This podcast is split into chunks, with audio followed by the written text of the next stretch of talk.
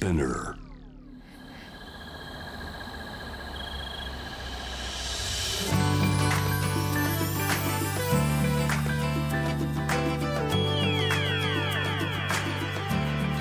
ENEOS 4 Hour Earth One by One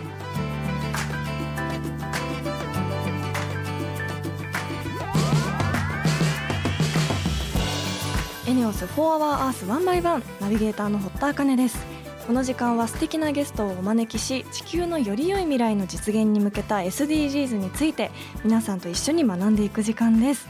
えーそろそろ読書の秋ですが皆さんは最近読書をしてますか？この SDGs というか、まあ、地球に配慮した形でブックカバーもあのなかなか進化しているようで以前は紙のカバーを本屋さんで巻いてもらうことが多かったと思うんですけど手帳みたいなこう長財布みたいな形でチャックがこう一周ぐるっとなっていて中の本が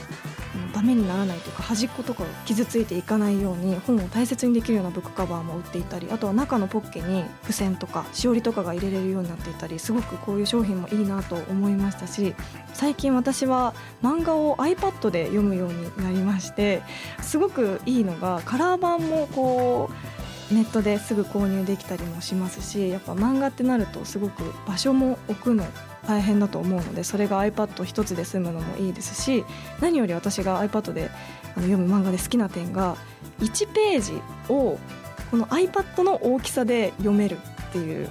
でそれがあのすごくこう画質もいいですし普通のこう単行本の漫画のサイズよりも大きく綺麗に読めるのが私はすごく好きであの今ハマってたくさん iPad に漫画が入っています。読書の形もこう最近変わってきたと思うんですが皆さんもどういった形で読書しているのか何か面白いのがあればぜひ教えてください。ということで本日も SDGs 学んでいきたいと思います。地球の未来を考えるこの番組はエネオスの提供でお送りします。エネオスは2040年までに自社で排出する CO2 の量をさまざまな取り組みからプラスマイナスゼロにするカーボンニュートラル企業を目指していて私たちの未来に不可欠な脱炭素循環型社会の実現に向けて具体的な取り組みをされているそうなのでそのあたりも番組で分かりやすく紹介していきたいと思います。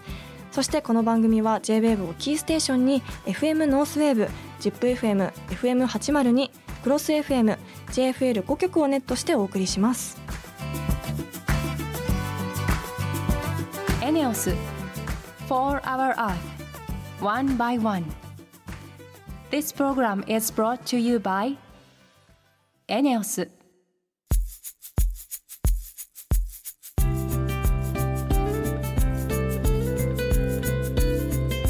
4 Hour Earth 1 by 1本日のトークテーマは目標14海の豊かさを守ろうです。今回は廃棄される漁網を資源に変えるがポイントだそうです。魚を取るときに使う網漁網を使って新しいものを作っていくっていうことなんでしょうか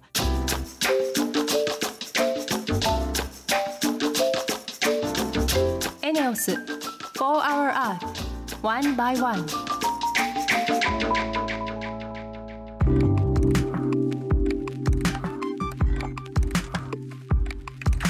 田茜がナビゲートしているエネオス4 Hour Earth 1 by 1本日も素敵なゲストの方とリモートでつながっています。アム株式会社代表加藤光大さんです。よろしくお願いします。よろしくお願いします。まずは簡単に加藤さんのプロフィールをご紹介します大手 IT 企業サイバーエージェントにて ABEMATV の制作に関わるも大学時代で訪れた気仙沼が忘れられず宮城県気仙沼市に移住。廃棄された漁に使う網漁網魚の網を回収し資源化する会社アムを2021年に設立されました、えーということなんですがそもそも気仙沼に行くきっかけは何だったんですか？はい、気仙沼自体はまず大学の授業ではい。先生がその夏休みの前にこういうようなプログラムがあるから参加したらいいんじゃないかっていうのに引っかかってという感じですえね。ー、それはボランティアみたいなことだったんですか？そうですね、うんワークキャンプっていうボランティア形式で、はい。こう10日間学生が10人空き家に住み込みしながら昼間は小屋を作るみたいなうん。ボランティアなんですけど、へー。っていうのに参加したっていうのがきっかけでした。ああそこで気仙沼の魅力を感じて移住されたっていうことなんですよね。そうですね、うん。はい。どんなところに魅力を感じたんでしょうか？2011年の3月11日の東日本大震災きっかけで、はい僕のこう上の代の先輩の方々が震災復興ボランティアで最初気仙沼に入って、はい。で僕が初めて気仙沼に行ったのが2015年だったので、はい。やっぱりこう震災が起きてから少しこう時間が経っている中で、うん。先輩方が復興ボランティアからこう自分たちで会社を作って気仙沼で何をしていこうというようなフェーズに差し掛かっていたなっていうふうにこう後から考えると思っていて、はい。なのでこう先輩方が起業しながら気仙沼でのためにこう何ができるかっていうことを考えてたフェーズなので、そこにこう飛び込めたっていうのがすごくこう面白くて、えー。どんどんこうハマっていったっていうような感じですね。なるほど。もともとはまた違う職種のサイバーエージェントで働かれていたっていうことなんですけどなぜそこから気仙沼に移住しようと思ったんですか？そうですね、働いてた時からもいわゆるあの渋谷のスクランブル交差点を通りながら出社をしていたんですけど、すごい都会ですもんね。いやなんか人を避けながら、はい。なんで渋谷にいるんだろうなって思いながらあー。ま あなんかこう通勤退勤をしていたことはしてたんですけど、はい。まあやっぱりその震災からその10年のタイミングで、うん。人生でその気仙沼にこれから関わっていくか関わらないかが決まるんじゃないかなっていうふうに思って、へでそれでやっぱりそのタイミングで気仙沼でいたいなっていう思いが強くなって、うん。辞めて気仙沼に行ったっていうような流れですえね。へー。2021年にそこから株式会社アムを設立されるわけですがそのアムという社名にはどんな思いが込められているんでしょうか？はい。編集の編から、こう糸編の漢字から取っていて、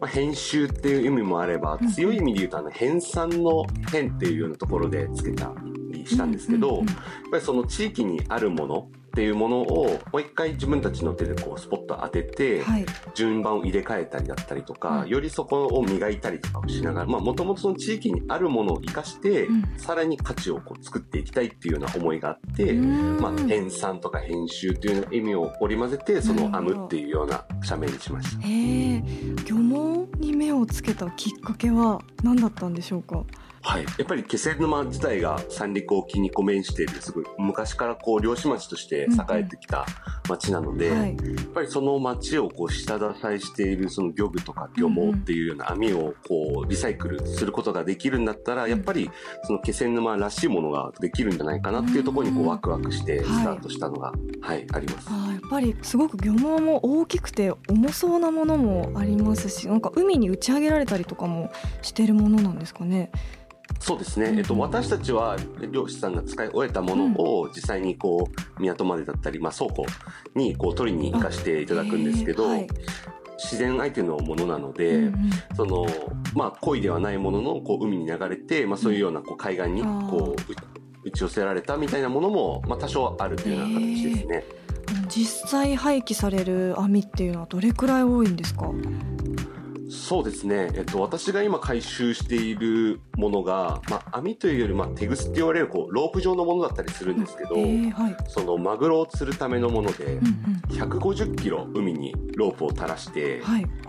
でそこに3000本こう針をこう流すっていうような大規模3000な本はい。そうなんです。150キロの3000本針を流して、うん。こうマグロを釣るっていうようなハイナワ漁っていうようなうんうん。量のものを回収してるんですけど、うん。それを大体1年間で3分の1新しいものに取り替えるっていうようなところが、まあ、相場なので、はい。つまりまあ50キロ分は、えっと、廃棄に当たって3000本のうちのまあ1000本あのこうあたりのその糸、まあうん。網が廃棄されるのでそれをこう回収しているっていうようなところで回収するのも一苦労ですよね。そうですね、うん。個人でこう小さくやっている漁師さんからももちろん回収はできることはできるんですけど、うんうん。やっぱりそれぐらい大規模な量の方がやっぱりこう1回あたりに回収できる量が多いので、まあその分大変なんですけど、はい。協力していただいているっていうような形ですうね。ん。そんな網を使ってどういう製品を作っているんでしょうか？はい。えっと、漁網からこう糸を作ることができたので、うんうん。その糸を使って生地を折って、まあ、はいそれで今、えーサンプルではあるんですけど、ジャケットだったえり、ー。あとリュック。でリュックはリュックでもこう、えー、と防災リュックっていうものを今こう開発をしていたりします。えー、なんかああの網が糸に生まれ変わるんですか？そうですね、はい。えー。なんかすごく素材も強そうですし水にも強そうなイ,、イメージが勝手にあるんですけどどうなんでしょそうですね、うんナイロン製のものを回収しているので、うはい。熱に若干弱いっていうところだけが弱点であ,、はい。とはやっぱりこうマグロを釣ってくるような、こう何百キロの釣るようなものなので、やっぱりはい。素材としてはすごく強靭なものになってますね。そうですよね。それが今まであの廃棄されていたなんて本当もったいないなって今は思うと思うんですけどあの未知の領域のこういったビジネスを始められたわけなんですけど大変なところとかってありましたか、はそもそも誰もまだ手をつけてこなかったようなところなので、い。海水が含まれているものをどうやってリサイクルするのかっていうようなところの壁ももちろんありますし、釣りをする時も全部糸っていうことはないじゃないですか。やっぱ針もあるし、うんうん。重りもあるしっていうのは、まあもちろんその規模感を大きくしたマグロ漁ももちろんそういうふうにしているので、うん。こう漁師さんに協力をお願いしてその重りの部分だったり針の部分リサイクルをしようとしているそのナイロン以外の部分を取り除いていただくっていうようなことが必要になるので、そこは漁師さんにこうお話をして納得してもらって、現場の方に動いていただいているっていうようなところですね。そんな加藤さんたちの取り組みに対して気仙沼の方たちの反応はいかがですか？そうですね。海と一緒に生きてきた方々なので、うん。はい。漁で使ったものをただただ産業廃棄物として捨てるっていうのはやっぱりもったいないよねっていう風な思いを持っている方々そもそもたくさんいらっしゃったので、はい。プラスしてこう移住者が外から来た若者がこううん挑戦をしていく姿っていうのもはい。すごく可愛がってもらいながらこう応援をしていただいているっていうところですね、うありがたいんです。では最後に加藤さんの今後の目標について教えてください。はい。気仙沼からスタートした着想を得た事業をこれから日本まず全国にこうマグロ漁が盛んな港町に対してこう進出をしていって同じモデルをどんどんこう増やしていきたいというふうに考えています。気仙沼の手ぐすからできた生地あとは例えばマグロだと静岡県の清水港で回収した生地、漁港ごとに素材ができていくっていうところがすごく面白みを感じている部分なので、はい。どんどんとそのシリーズを増やしていきたいっていうふうに考えていますし、はい。日本は世界でもマグロが水揚げ量2位なので、うん。1位は実は別の国インドネシアだったりするのへでー。こう世界進出っていうところも考えながら、うん。こう事業を作っていきたいなというふうに思ってうん確かにあのどこどこの漁港モデルとかそういういろんななんか漁港のプロダクトができると面白いですよね。そうなんです。はい、はい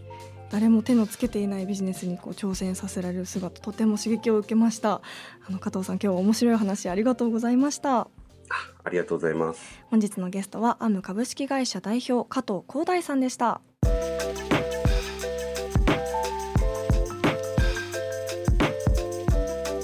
エネオス4 Hour Earth One by One.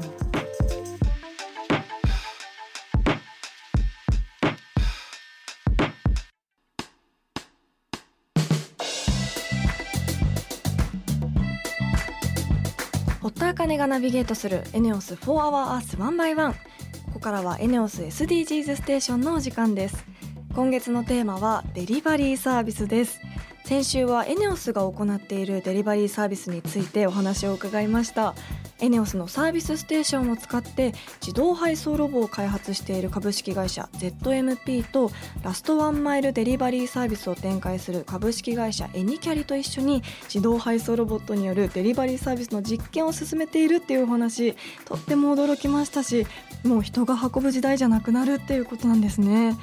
そして今週はそのデリバリーサービスについて JWAVE の大学生専門学生コミュニティワコーズのメンバーが取材をしてきてくれました。取材してきてくれた佐代春菜さんよろしくお願いします。よろしくお願いします。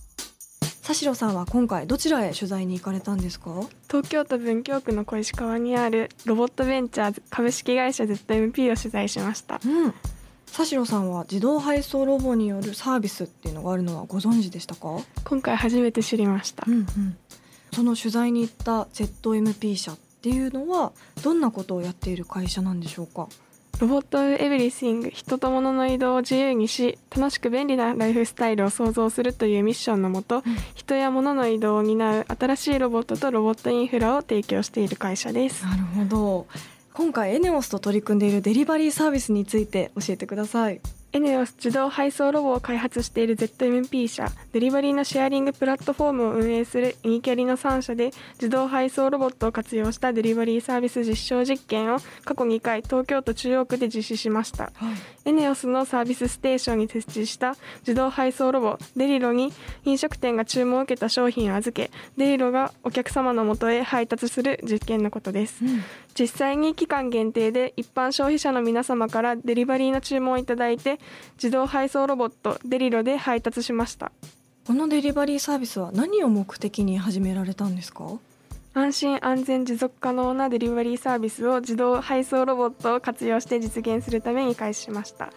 安心とは人を介さずに非接触で安心して商品を受け取るサービスの実現。安全とは歩道を走る低速走行ロボットを活用した交通問題を解消する安全なサービスの実現、持続可能とは自動で走行するロボットを活用して人手不足を解消。持続可能な配送の実現を目的として始められましたあのすでに何度か実証実験をされているってお聞きしたんですけどいつくらいからサービスが開始される予定なんでしょうか？今年度下期からはスモールスタートを開始しこのサービスの事業性需要性を検証しています。もう翌年度から本格事業化を行う予定です。あの佐代さんそのサービスで使用されるロボットデリロ実際に見てきたんですよねいかがでした？見た目が可愛らしくて多くの人に愛されるデザインだと思いました。ん。機能は夜間点灯をしたり歩行者の安全を配慮して安全を考慮した設計をされているなと思いました。うん、確かになんか赤くて四角いんですけどこううんコロッとしててすごく愛らしいデザインですよね。デリロの特徴っていうのはどんなところにあるんでしょうか？ディーラの可愛さとして表情と音声で人に受け入れやすいロボットとしていること、走行性能であるセンサー自動運転の AI により安全な自動運転を実現していること。クラウドシステムであるデリロを管理するシステムについては他の種類のロボットも柔軟に接続可能です。うん。実際にデリロを見てみてこう思ったこと他にありますか？取り出すところのロッカーの部分がすごい取りやすいように設計されていて、使いやすいなと思いました、えー、ウィーンってゆっくり開く感じなんですか？なんかいきなりガタンみたいえー、結構入れるスペースが大きいんですか？なはい広かったです。お弁当何個ぐらい入るんですか？大きいのから薬とか郵便みたいなのまでなんか仕切りがあって、自由自在で、はい。へえデリバリーって言ってもお弁当だけじゃなくてなんか書類とかそういうのも届けてくれるんですね、はいビジネス円滑に進みそうですね、ですね。届けてくれたら。へえ走るスピードとかはどうでした？結構思ってたより早かったです。へえ静かなんですかね。スムーズに動いてました。あの表情も変わるんですよね。目の形が変わったりとかしてました。怒ったりするんですか？怒ったりはないですよね新しいバージョンもあるんですよね。はい、昔のバージョンは横にスライド式だったんですけうどそれだったら使いにくいっていう方がいるらしくて上から降りてくるパターンになったそうです、へえいろんな人に使ってみて実際のニーズによっていろんな形を変えてこれからも進化していきそうですよね。田代さん改めて今回の取材いかがでした？初めは自動宅配ロボットを知りませんでした。ですが ZMP 社に取材に行きデリロの便利さを知りました、うん。実際に宅配サービスを使ってみたいと思い街中にデリロを走る日が楽しみです。ねえ私も実際にこのデリロが走ってるところを見てみたいです。し、早くサービスを利用してみたいなと思いました。え本日は JWEB ワーコーズのメンバー佐代さんありがとうございました。ありがとうございました。エネオス4 Hour Earth One by One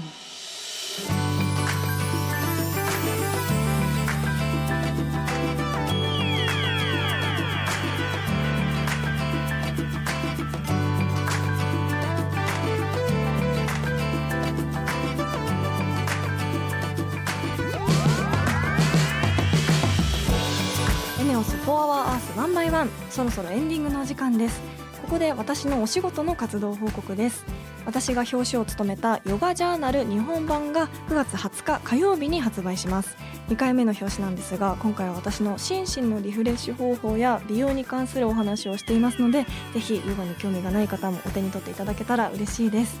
ということで今週はアム株式会社代表の加藤さんにお話を伺いました。すごくお話ししている感じも未来のビジョンが見えていてしっかりされている方だなという印象だったんですがまだ20代半ばということでその若さでこの行動力とこの着眼点は本当にすごいなと思いました。会社をすぐに辞めて廃棄された漁に使う網漁網に注目してそこから新しいビジネスをされてそれはまあ気仙沼の方たちのその地域にもすごく大きな影響を与えると思いますしそしてやがて世界へのあの視野も含めてすごく新しいことを大きなことをしようとしているその姿勢に私もすごく影響を受けました。皆さんも何か感じたことがあればぜひメールをお待ちしています。リスナーの皆さん普段やっている SDGs なことや気になること質問などあればぜひ番組まで教えてください。メールはホームページにあるメッセージトゥースタジオからツイッターは番組名を検索して「4HourEarth」の頭文字「ハッシュタグ #FOE813」をつけてどんどんつぶやいてください。エネオス SDGs ステーションへのメッセージも大歓迎です。今月のテーマデリバリーサービスに関する疑問や質問もぜひお気軽にお寄せください。それではまた来週この時間にお会いしましょう。ここまでのお相手は堀田茜でした。